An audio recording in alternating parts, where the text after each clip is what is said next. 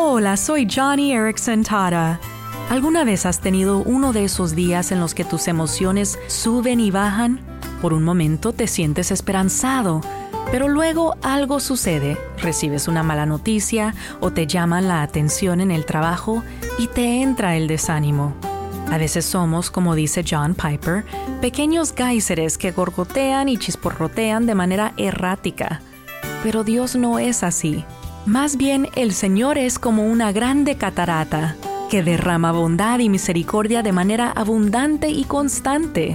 Además, Jesús nos dice en Juan capítulo 4, el que beba del agua que yo le daré, no tendrá sed jamás, sino que el agua que yo le daré se convertirá en él en una fuente de agua que brota vida eterna. Entonces hoy, bebe de Jesús y en ti siempre habrá una fuente de agua viva.